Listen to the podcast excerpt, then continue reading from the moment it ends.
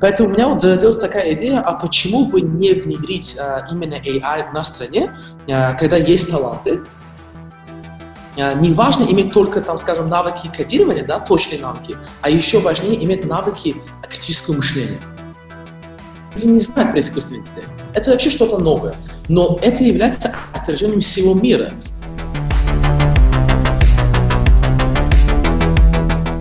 Здравствуйте, вы слушаете Stan подкаст, подкаст аналитической платформы Кабаразия, в которой мы обсуждаем важные и интересные события, процессы, происходящие в странах Центральноазиатского региона. Сегодня с вами подкаст из Душамбе, и мы, редакторы Кабаразия в Душамбе, я Лола Алимова и мой соведущий Муслимбек Бурин. И сегодня мы будем говорить о такой теме, как информационные технологии в Таджикистане – для кого-то эта тема достаточно удивительная вообще в связке Таджикистана и информационных технологий, но тем не менее развитие идет, и как раз об этом развитии мы сегодня будем э, говорить, обсуждать потенциал данной сферы в Таджикистане. И сегодня вместе с нами в нашем обсуждении будет участвовать Зиджон Зими, руководитель компании TajRapt. Это первая, можно сказать, компания, э, которая в Таджикистане занимается обучением и развитием э, искусственного интеллекта. Здравствуйте, Азиз Джон. И лично вот у меня, могу сказать, что сложилось такое впечатление, что ваша компания такая своеобразная смесь IT-компании и частного образовательного учреждения. И сразу туда первый вопрос. Э, наверняка вас уже часто об этом спрашивают, все же давайте вы нам вкратце расскажите о том, чем занимается ваша компания и какова ее миссия. Здравствуйте, Муслим. Здравствуйте, Лола. Спасибо еще раз за предоставленную возможность.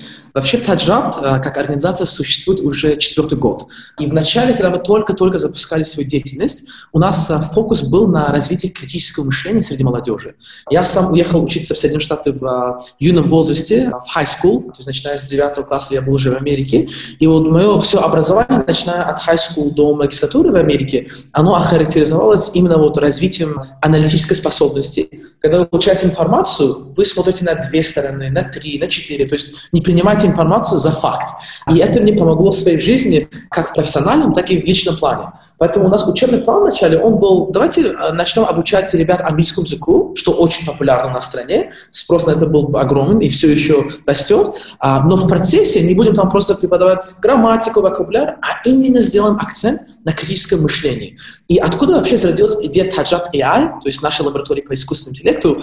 За два проекта нашего мы увидели, что у нас вот есть именно очень активный сегмент учащихся, которые имеют хорошие навыки программирования. У них есть талант в этой сфере. И при этом я в то время учился уже в Гарварде по магистратуре, и все мои однокурсники только и говорили про искусственный интеллект, что это будущее, это как бы углубленное применение программирования, uh, artificial intelligence, коротко на английском AI. Вот все говорили про нет, AI is the future.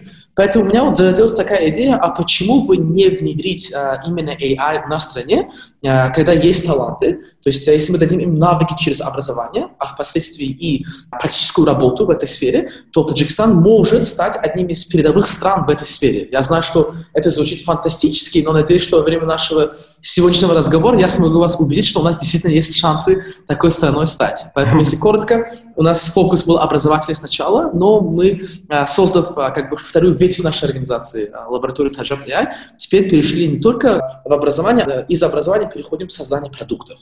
Спасибо, Азичон. Есть мнение в целом, что уровень подготовки специалистов естественных наук достаточно высок. Как вы считаете, так ли это на самом деле?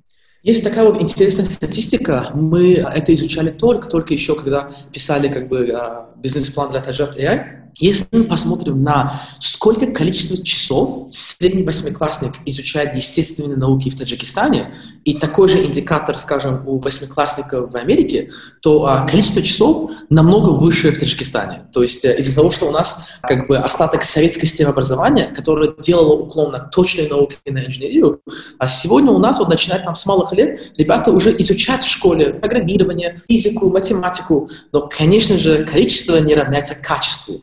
Поэтому-то вот для нас, а, что очень важно, например, когда ребята приходят в Таджат мы видим, что они выиграли Олимпиады. Очень-очень смышленые, умные ребята, но проблема именно в том, что они могут, например, писать код, но когда вы задаете вопрос про, а что этот код означает, как оно может быть интерпретировано, тут уже идет ступор. Поэтому, а с одной стороны, да, у нас очень сильное теоретическое образование, в школах, там, в вузах, но при этом оно не обязательно применяемо в этом мире сегодняшнем. Потому что у нас сегодня в эпоху Google, когда вот вся, скажем, информация в мире доступна через один клик, а, не важно иметь только, там, скажем, навыки кодирования, да, точные навыки, а еще важнее иметь навыки критического мышления, то есть понимать, что и как ваш код предоставляет. И в этом-то есть как бы слабость нашей системы образования. Да, спасибо, Джун, да, с вами полностью согласен. Хорошо, что вы упомянули о том, что куда вас сейчас ваша компания двигается, о том, что вы сейчас производите уже продукты э, в сфере искусственного интеллекта, если я вас правильно понял. И вот у меня вот такой вопрос, получается, зародился. Что вообще э, сподвигло вас именно в Таджикистане это сделать? Допустим, я уверен, что у вас были какие-то шансы, какие-то возможности в любой другой, допустим, стране это сделать, где есть больше возможностей для бизнеса, и именно в сфере искусственного интеллекта. Как вот вы решили, что в Таджикистане есть все же спрос именно на данный момент, спрос на искусственный интеллект? И еще вот у меня такой э, дополнительный вопрос. Вы сказали, что вы сейчас уже занимаетесь производством этих продуктов. И какие вот есть у нас в Таджикистане примеры внедрения искусственного интеллекта в каких-либо сферах? И вот в каких именно да, сферах? Хочется вот об этом узнать тоже.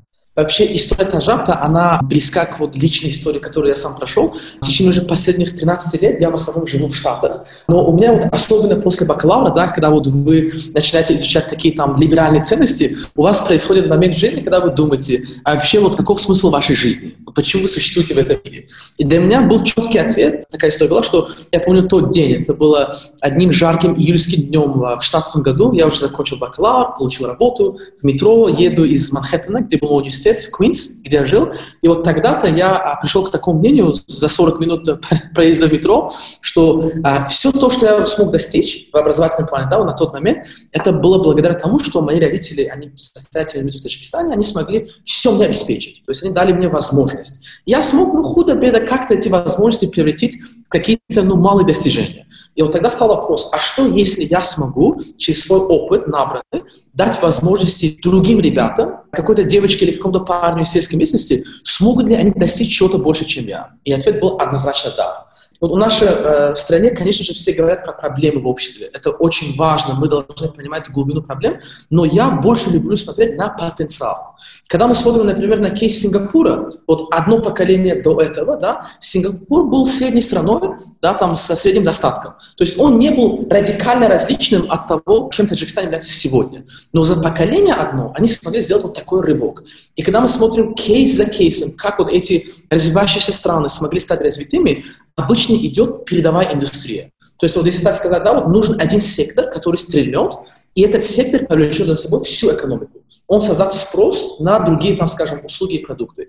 И, а, по моему взгляду, почему именно искусственный интеллект а, является таким прорывным сектором, потому что вы вот сказали же, да, вот откуда идет спрос в Таджикистане, спроса нету, абсолютно спроса нету. Люди не знают про искусственный интеллект. Это вообще что-то новое. Но это является отражением всего мира. Сегодня в мире, да, вот худо-бедно, там, скажем, в Кремниевой долине, там, в каких-то крутых стартапах люди знают про искусственный интеллект, но большинство, там, масса людей, они, может быть, слышали термин, но они не имеют никакого представления. И именно это и дает возможность того, чтобы, когда вы, скажем, начинаете ground zero, да, вот с чистой поляны, вот как Таджикистан, вы можете иметь рывок, потому что другие тоже примерно на вашем же уровне.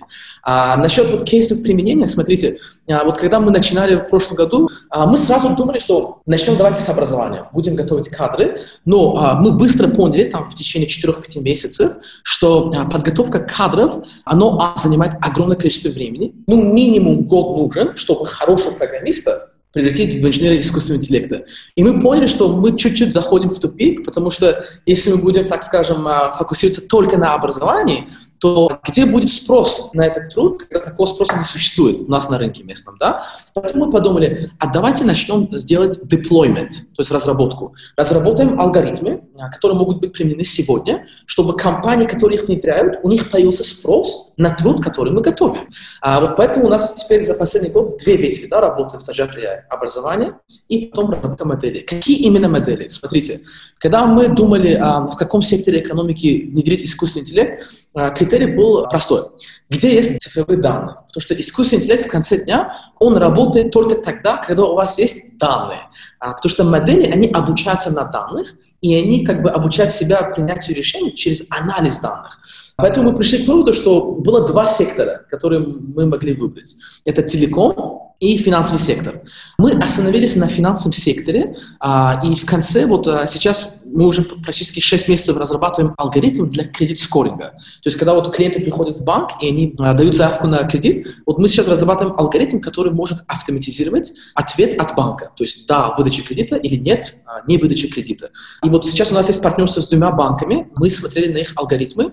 Вот наш результат пока что, они по аккуратности выводов превышают результаты банков. Потому что мы используем машинное обучение, а банки, они используют такие, я бы сказал, традиционные методы, да, там, скажем, простые формулы в Excel. В конечном смысле, да, вот если аккуратность банков у одного 87%, у другого 85%, у нас 93 а это сотни миллионов сомоних кредитов, поэтому мы уже как бы это доказали. Сейчас мы а, только-только сейчас в процессе подписания стратегического меморандума со Спитальным банком, и потом наша цель до второго квартала следующего года уже разработать полный продукт, который может быть интегрирован в работу всех банков. Другое направление, где я вижу потенциал искусственного интеллекта, где мы тоже видим как приоритет в нашей работе, это здравоохранение. В этой сфере у нас есть партнерство с Microsoft. Это было очень таким большим достижением для нас, что такой мировой тех-гигант, он заключил uh, исследовательское партнерство, research partnership с нами, где мы получили доступ uh, бесплатный к алгоритмам Azure, облачным системам, и мы сейчас в процессе uh, разработки такого эксперимента, где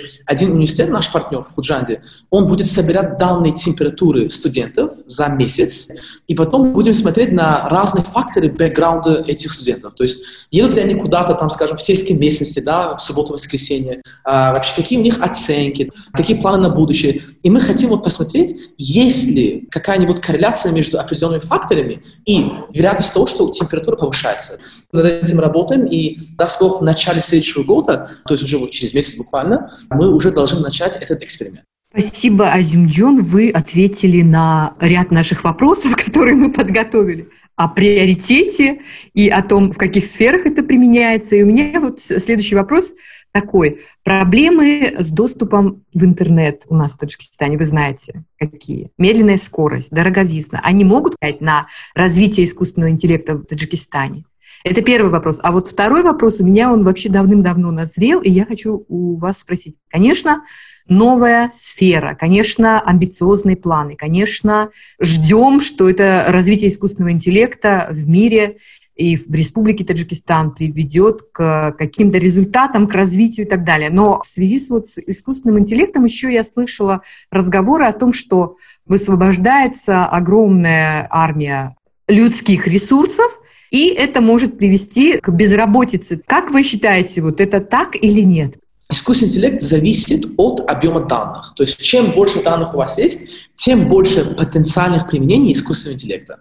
С другой стороны, конечно же, а, чем больше у вас доступность интернета, тем больше потенциальный объем данных. Поэтому вы видите, что, скажем, есть позитивная корреляция да, вот между а, доступностью интернета и развитием AI. Но с другой стороны, я хочу заметить, что даже если у нас, а, скажем, не произойдет реформа телеком-сектора, у нас доступность интернета не повысится, это не страшно. Почему? Потому что вот сейчас у нас в стране есть государственная концепция развития цифровой экономики до 2040 а, года. И в этой концепции есть э, понятие того, что государственные структуры должны перейти на цифровизацию данных. То есть э, даже без, скажем, а, реформы интернета, все равно объем данных в цифровом формате он будет расти. Поэтому реформа интернета, если она не произойдет, она может сделать рост AI медленнее, но точно не остановит этот рост. При этом хочу заметить, что вот недавно у нас были разговоры с э, руководством службы связи, с телеком-компаниями, и а, я сделал такой вывод для себя, что все-таки тенденции в нашем обществе сейчас, а, что на государственном уровне, что со стороны международных организаций, через такие проекты, как Digital Casa, эти тенденции, они идут больше на сторону реформы сектора. То есть э, я бы лично ожидал бы, что доступность интернета, ее качество повысится, но, конечно же, для этого нужно что? Нужна демонополизация. Насчет а, влияния искусственного интеллекта на общество, да, конечно же, я понимаю, что главным опасением для массы да, на людей является а, потенциальная безработица. Насчет этого было проведено исследование. Если я не ошибаюсь, это было исследование из IESE Business School в Испании, очень хороший вуз. И вот какой был вывод исследований? Они проанализировали применение искусственного интеллекта на сегодняшний день в разных секторах, влияние этих применений на рынок труда в этих секторах, и потом сделали прогноз на будущее. При тенденциях, там, скажем, X в развитии AI будут такие последствия там, Y на рынке труда. К какому выводу они пришли? Они пришли к такому выводу, что в конце AI станет такой вспомогающим элементом, но точно не заменит человека. Вот какой кейс я могу вам привести? Например, доктора. Как они могут использовать AI? Например, э, скажем, они назначают МРТ для определенного пациента. Когда выходит скан МРТ, обычно что доктора делают? Они берут скан и там глазами смотрят, да, вот, а, вот такая точка здесь, такая точка там. Мы видим, что есть все-таки риск человеческого фактора. При этом есть определенные компьютерные программы в развитых странах, которые могут определять, там, скажем, разные потенциальные проблемы.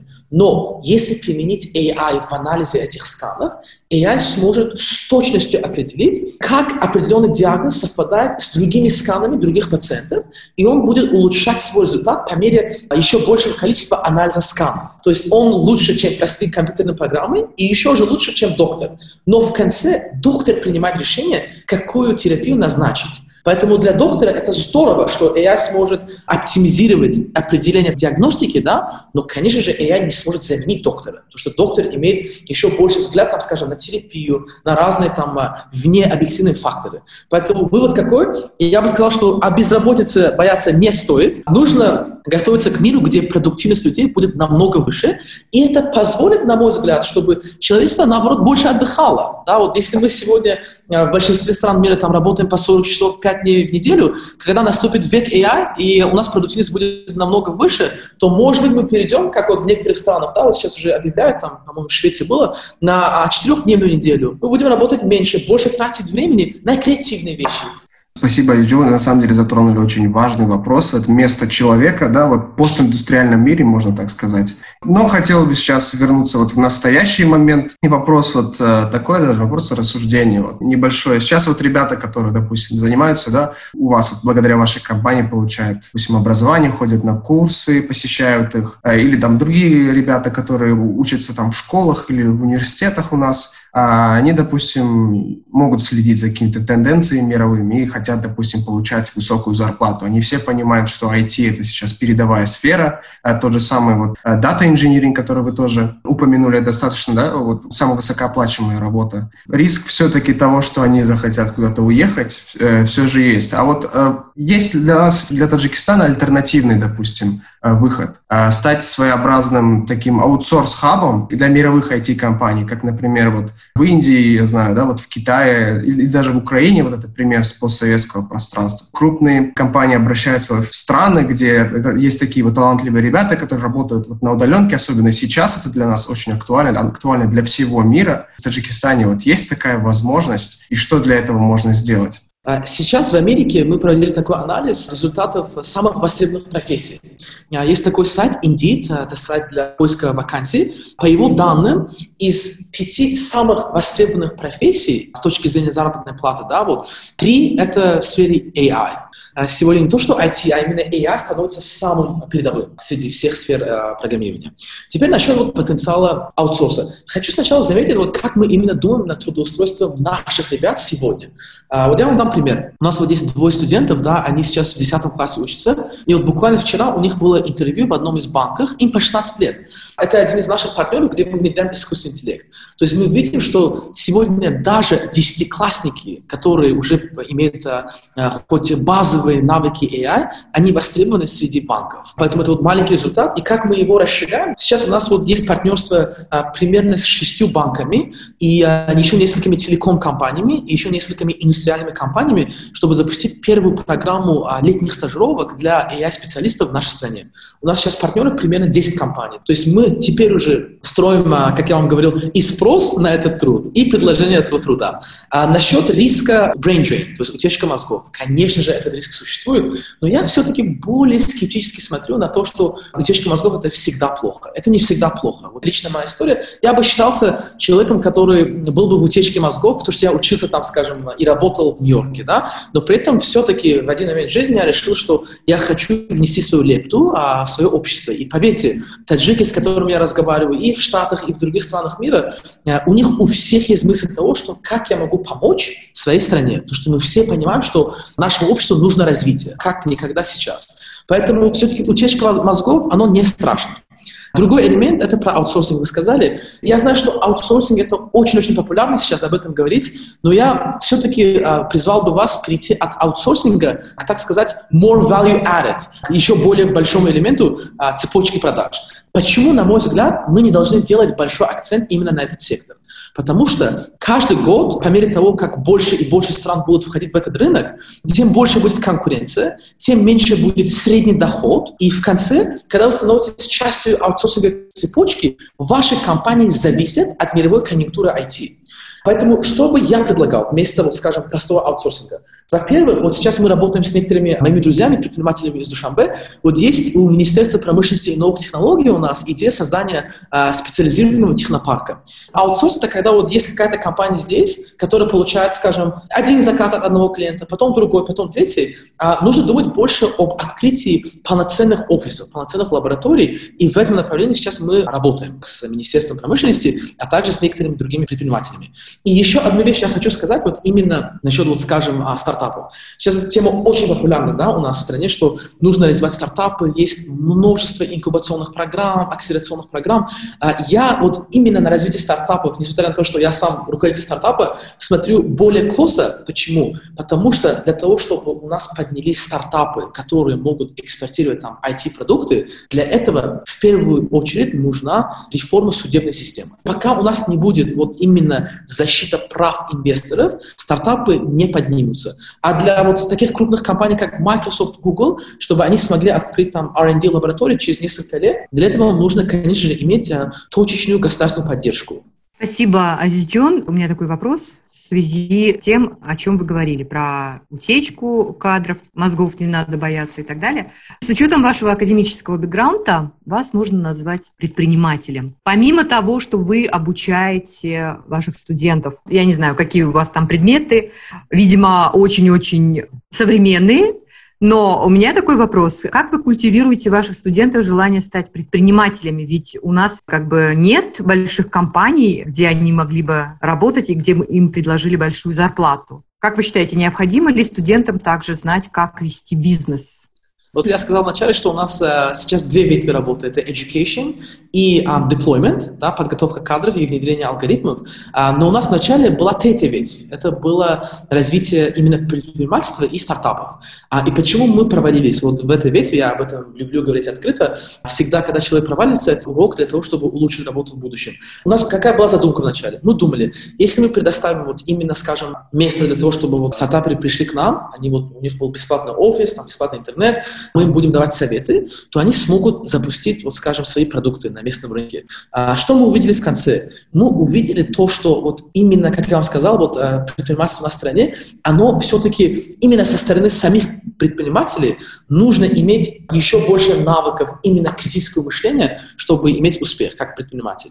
К нам пришла одна компания, стартап, не буду их называть, но они нам сказали, что, ну, например, мы будем там внедрять э, автоматизацию разных процессов вакансии, подачи заявки на работу. И мы подумали, очень интересно, но в конце они разработали продукт, который намного более развит, чем потребность того, что есть сегодня в компаниях. То есть это инновационный продукт, для которого сейчас нет спроса. Поэтому-то мы в конце посмотрели, что э, вот предприниматели, они, они влюбляются в свою идею. Они думают, что эта идея самая крутая, это самая уникальная идея в мире, и им поменять мышление очень трудно. Особенно в нашем обществе, где люди смотрят на идею как на отражение самого себя.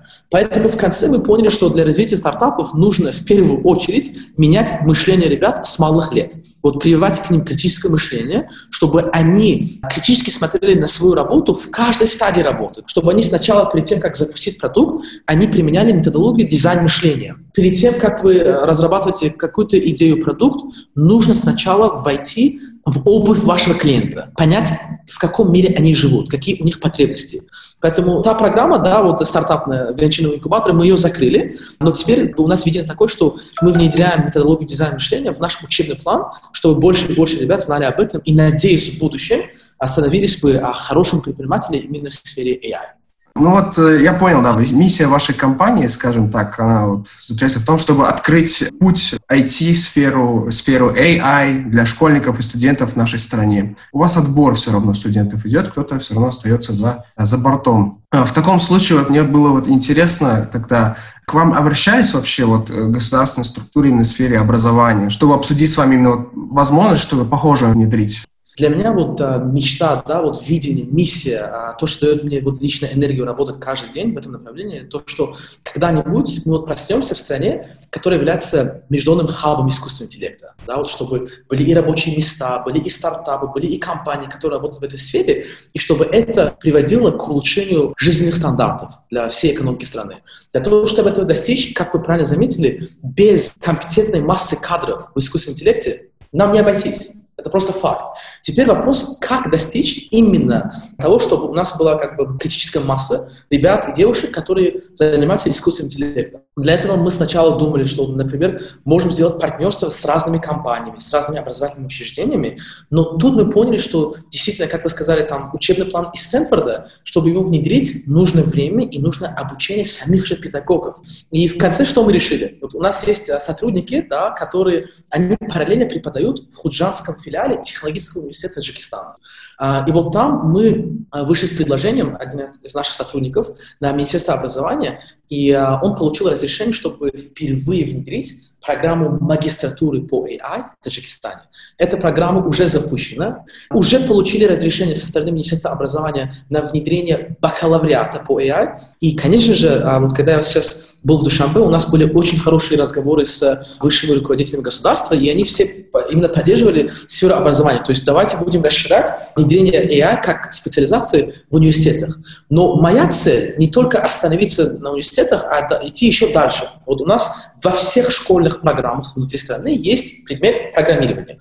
Почему бы нам не начинать внедрять фундамент, скажем, искусственного интеллекта внутри класса программирования? Например, с 6-7 класса, когда ребята изучают математику и основы программирования, может быть, нам стоит преподавать также статистику. Да, вот как работает статистика, как она применяется, именно на практических примерах, чтобы ребята могли понять, как это работает. Например, в Объединенных Арабских Эмиратах есть даже целое министерство AI, и они уже внедрили через свое Министерство образования программу школьную, школьную занятие AI с четвертого класса. Поэтому в будущем, конечно же, для того, чтобы мы могли иметь критическую массу да, кадров, нужно расширять эти программы, которые мы начали сейчас с институтом, в другие вузы. Нужно внедрять AI а, в школьную программу, мы над этим работаем. Но самое важное для всего этого, нужно сначала обучить педагогов. И это занимает время. Я был бы вот э, бесконечно рад, бы, если бы больше и больше партнеров к этому подключались. А вот поэтому-то сейчас я вот каждую неделю практически я в Душамбе встречаюсь как с госструктурами, так и с частными компаниями, так и с некоммерческими организациями, чтобы вот просто евангелизировать AI, чтобы люди, а, знали, что такое AI, б, поверили в AI, и в конце, надеюсь, в, смогли стать частью вот этой как бы AI-мечты, над которой мы сейчас работаем. Но я надеюсь, что а, после того, как вот бакалавр будет запущен в Хафатуте в следующем году, это будет иметь огромный эффект и на другие вузы, потому что начнется конкуренция между вузами да, внутри страны. И последняя, последняя заметка. В конце нам нужен один success story. Вот если Таджат AI стрельнет, и наш продукт, мы сейчас в процессе получения инвестиций, если мы его запустим не только в Таджикистане, а пойдем на азиатский рынок, который огромен, банковский сектор, и мы станем вот таким первым стартапом, да, который сможет монетизировать именно искусственный интеллект Таджикистана, я думаю, что такие истории успеха, они дадут мотивацию молодому поколению все больше и больше идти в эту сферу. И, конечно же, если мы сможем там привести Microsoft, Google условно, или другие тех-компании, чтобы они могли открыть хоть один офис, это и станет вот тем массовым стимулом, чтобы наши ребята потянулись и именно шли в эту сферу, которая уже сегодня является сферой будущего. Подчеркиваю, именно сегодня.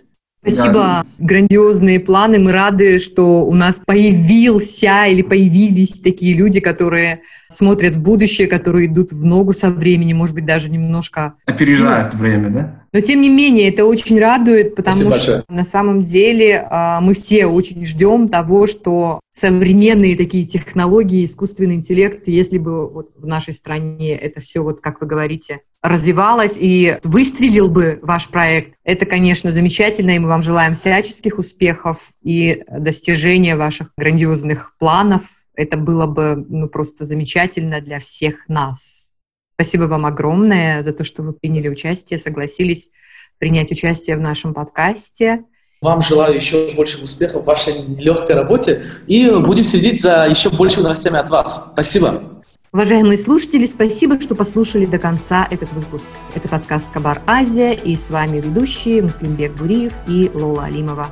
В каждой серии мы будем беседовать с экспертами и аналитиками о событиях, которые происходят в странах Центральной Азии. Если у вас есть вопросы или комментарии, то просим оставлять ваши фидбэки в социальных сетях, на Фейсбуке, на странице kabar.asia.